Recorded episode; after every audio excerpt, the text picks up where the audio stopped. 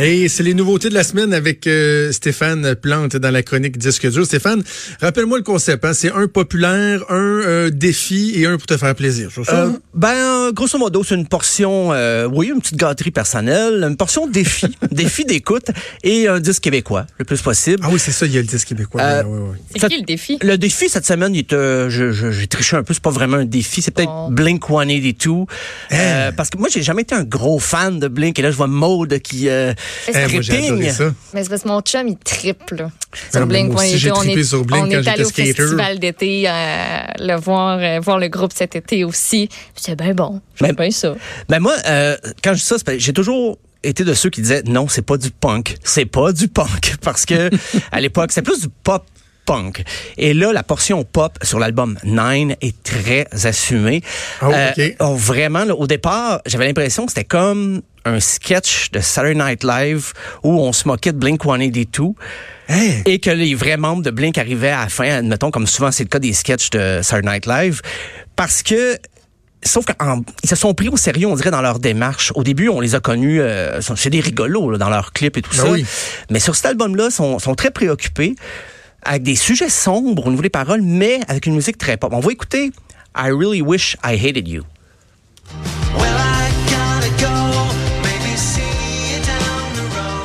C'est pas le bon extrait, ça c'est j'ai Hop. un punch, mais c'est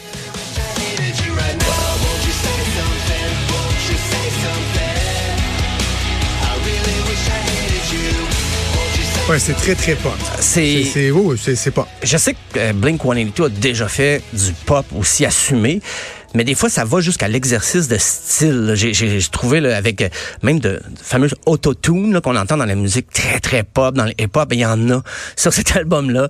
Euh, des couches de clavier, des fois des intros, c'est très sirupeux. Mais comme je disais, les paroles, les thèmes, c'est, très sérieux. Là. Des fois il y a un peu de nostalgie, mais il y a la dépression, la peur de l'échec. On aborde même un sujet très délicat, les tueries dans les écoles. Euh, Oh. ben, les, les mass shootings, comme on dit, c'est pas juste dans, dans les écoles, mais ce qui est très préoccupant aux États-Unis. Mais on dirait que pour faire passer ce message-là, on a cru bon de l'enrober dans euh, de la musique très accessible. Ça peut jouer à la radio. les- chaque chanson de l'album peut passer à la radio. Euh, Il y a peut-être une pièce qui sonne encore très euh, Vans Warped Tour, là, je dirais, là, qui est une pièce très courte de 49 secondes, mais qui était quand même un des singles. C'est Generational Divide.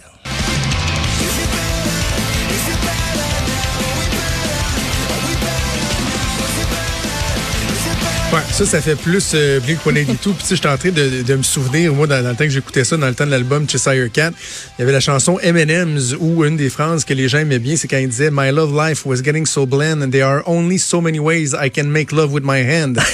une phrase qui aurait bien apprécié le Sius de la Mauricie. Euh, on était, on était dans, dans, dans le pas mal plus léger. là. Tout à fait. Vraiment. Oui, oui, oui. Parce que maintenant, quand il est question d'amour et de relations de couple, c'est plutôt par la négative, euh, mais sans tourner sans blague. Il y a moins d'autodérision dans, dans ces chansons-là que peut-être de l'apitoiement. Je dirais, là, c'est... J'ai l'impression qu'ils ils veulent que les fans de la première heure les suivent en montrant qu'ils ont atteint une certaine maturité. Mais comme je dis, pour la musique, c'est très, très accessible. On est très loin du punk. Euh, puis ils ont voulu nous préparer. Il y avait cinq singles. Avant même que l'album sorte officiellement, il y avait quand même cinq singles qui nous donnaient un avant-goût de la tournure euh, très pop. Ben, une tournure qui était quand même entamée sur les, les autres albums, mais euh, ça, c'est pleinement assumé. Mais comme je disais, c'est plus ou moins un défi parce que j'aime le punk. J'aime le- la musique punk beaucoup.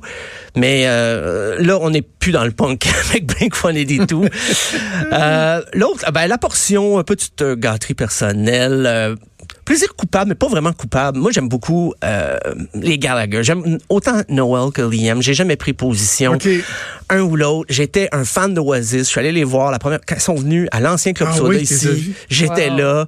Euh, déjà là, la dégaine de Liam, euh, son arrogance, tout était là. Euh, et je tiens à rappeler, Liam, c'est avec son album Why Me, Why Not euh, qui vient de sortir. Liam est celui qui veut qu'Oasis revienne. Il s'en cache pas. Là. Sur Twitter, là, il envoie des messages à son frère et tout ça. Tandis que Noel Gallagher, lui, est vraiment ailleurs, même dans sa composition. Euh, il tient un peu à, à se démarquer. Mais euh, Liam Gallagher, lui, il veut encore faire des chansons rassembleuses, vraiment, là, pour que les gens fasse le lien avec Oasis. Et on va écouter d'ailleurs une pièce où il parle un peu de sa relation avec son frère. Euh, disons, c'est à mots couverts, mais c'est pas très subtil. La pièce s'appelle One of Us.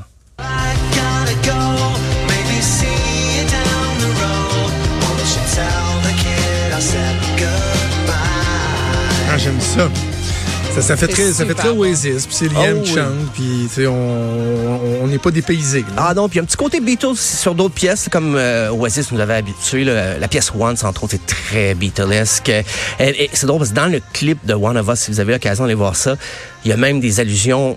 euh, Quand je dis ça parle de sa famille à mot couvert, mais le clip euh, est beaucoup moins subtil. là. On voit des, des jeunes enfants qui jouent les Gallagher quand ils étaient jeunes. Et à un moment donné, euh, Liam referme une porte et sur la porte, c'est écrit euh, 20 29 août 2009, qui est la date où Oasis s'est officiellement séparé. Donc Liam envoie plein de messages. Euh, mais c'est un album très, euh, encore là, oui, très pop, mais rock. On veut, on veut créer des classiques instantanés du rock. Et je dirais que Liam est beaucoup moins arrogant sur cet album-là qu'il peut l'être sur Twitter. C'est euh, vraiment euh, des chansons qui s'écoutent bien. Euh, une autre pièce qui est pas un single, mais que moi, qui est ma favorite après plusieurs écoutes, c'est la pièce Hello.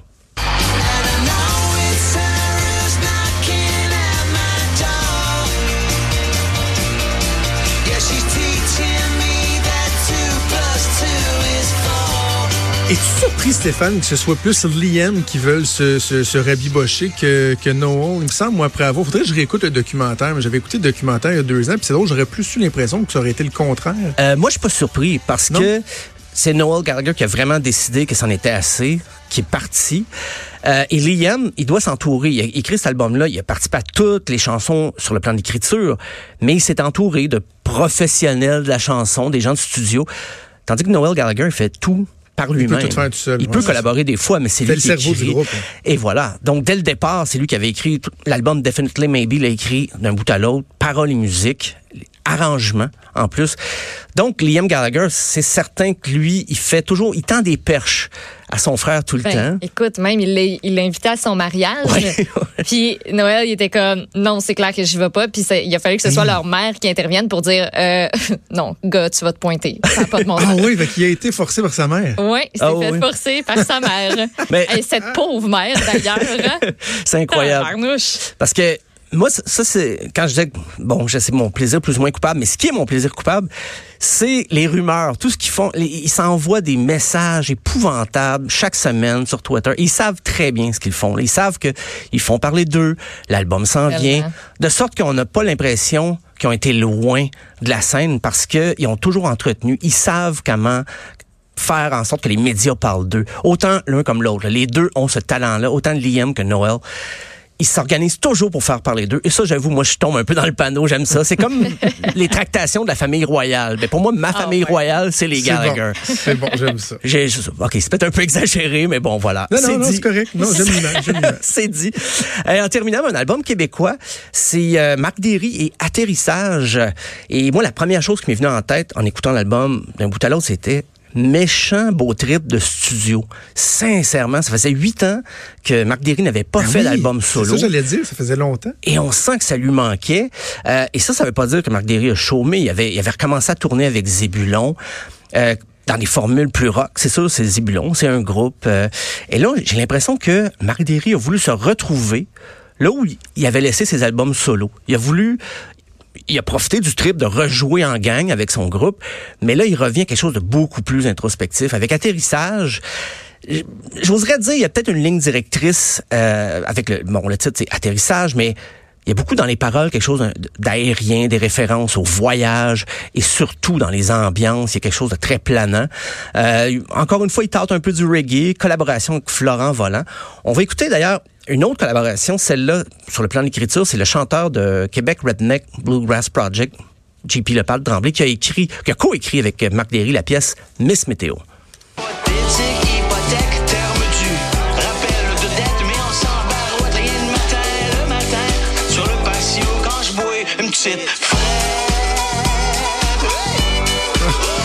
J'allais dire, ça ressemble pas tant à Marc Derry, mais à la fin, là, hey, Oui, c'est ça. Là, on reconnaît le style. mais mais c'est intéressant comme commentaire parce qu'il y a- il y, a des passages que des fois ça sonne pas Marc Derry.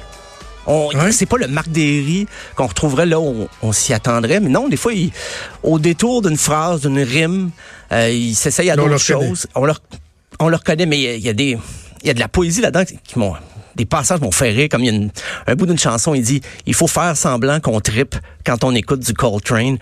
Coltrane étant le, le, le- le jazzman. euh, et c'est vrai, il rit, il y a des passages comme ça, je trouve ça très drôle. Il se moque un peu des travers de, de sa génération, tout ça.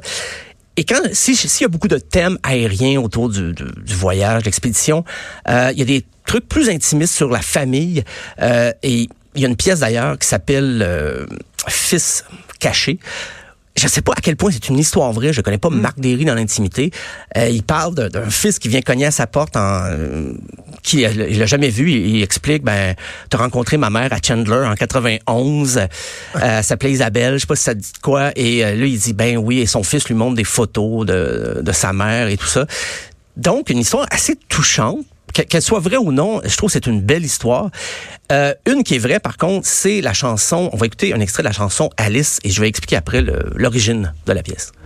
En plus, c'est drôle, c'est la première fois que je suis capable à chanter jusque-là, sans que les yeux me roulent dans l'eau, que la gorge me serre comme un étau. Je l'ai écrit sur le bord d'un quai, au bord d'un lac C'est doux. C'est très doux.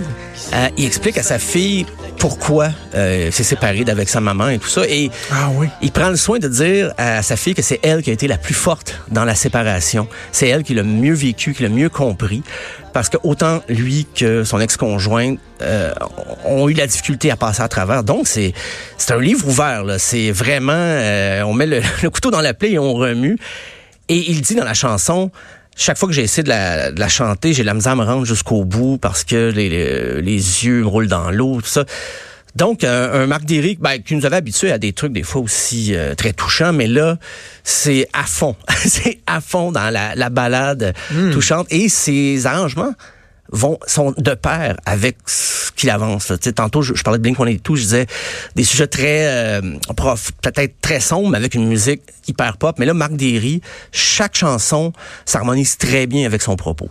Donc, c'est atterrissage, c'est nouveau. C'est ceux qui aimaient Toi qui est, qui est amant de, de, de potin pour les gens, sé- séparation, c'était avec Élise Marquis. hein, Oui, Élise Marquis. animatrice euh, J'ai- j'ai- connue. J'ai voilà. Donc c'est Voilà, euh, voilà. c'est dit. Vous l'aurez eh, entendu si vous ne le saviez pas ici dans la chronique disque dur potin potin. vous l'aurez appris huit ans plus tard. Voilà. Alors Liam Gallagher, euh, ben, Blink-182, Marc Diron, on a fait un beau tour. Merci Stéphane. Merci.